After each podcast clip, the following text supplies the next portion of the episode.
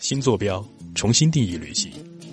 这里汇集了四川的吃喝玩乐、旅行攻略，好物推荐，会玩的人更有品。一起来关注“玩转四川”吧。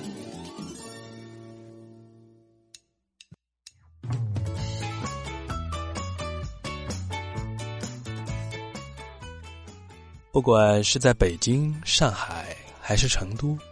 似乎全国每一座城市都有一个叫人民公园的地方。成都的人民公园建于一九一一年，是四川最早开办的公园。为什么用“开办”这个词呢？听我慢慢道来。清朝时期，成都分为了大城和少城。少城呢，作为清八旗的营地，住着满人和蒙古人，因此人们也把少城称作满城。清宣统三年，清朝衰败，停止了对八旗的粮食供给，所以齐民的日子过得非常辛苦。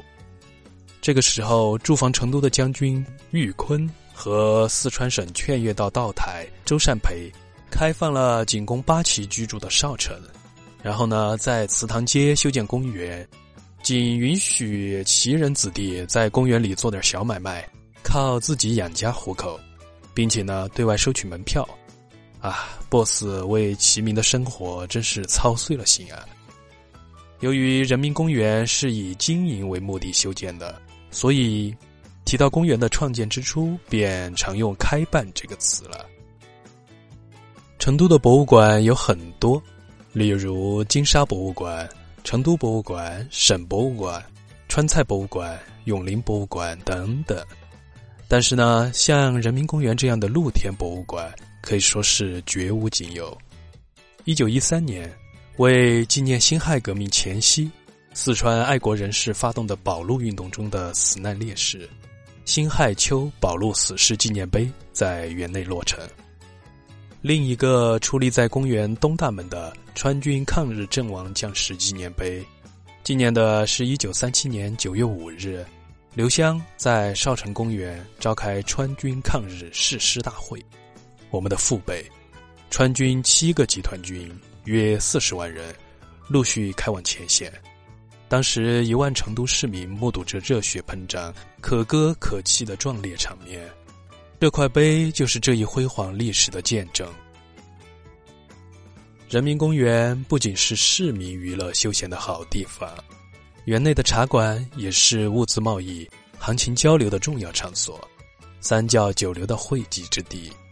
要说到这消息灵通，成都哪里的 KOL 最多？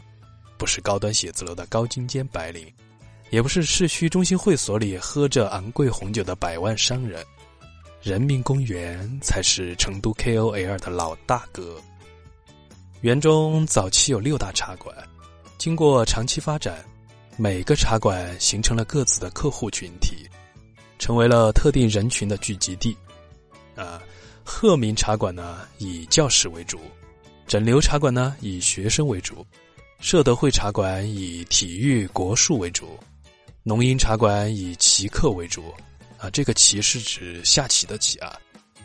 绿茵茶馆呢以军政要员为主，而永聚茶馆，则是介绍青年男女相识的地方，因此还有了一个混名——阴阳街。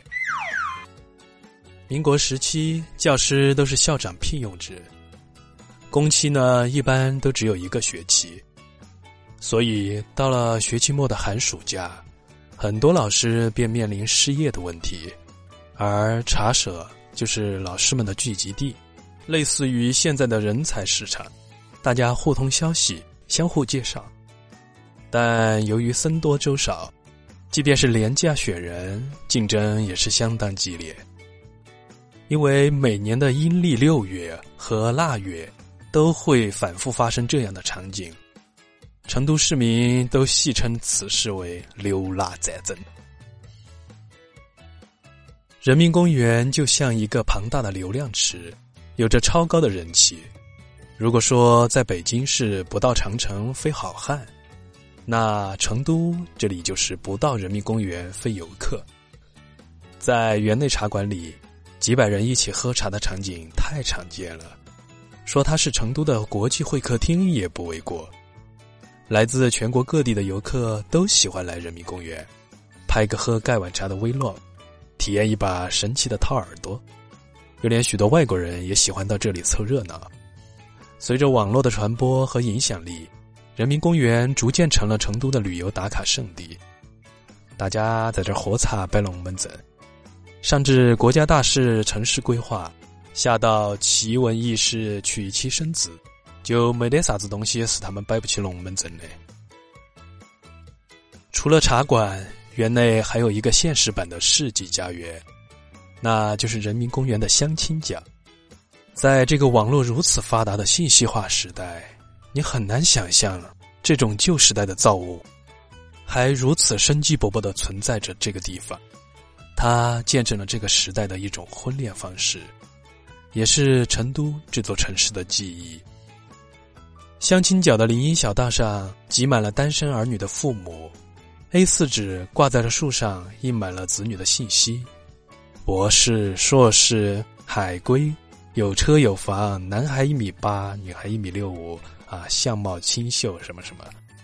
哎，有句话说，不到成都的人民公园相亲角走一圈，你怕是不知道自己几斤几两。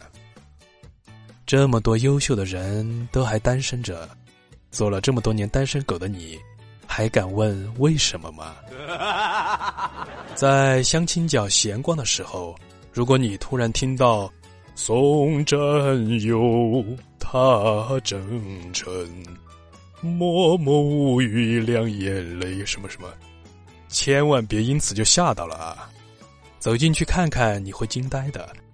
园内设有六个小型场地，歌唱活动区位于中心广场东面，每天都有老年的音乐爱好者在这里唱歌演奏。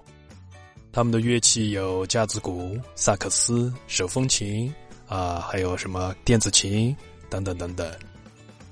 除了有各自的粉丝群以外，甚至还有专门负责暖场和造势的工作人员。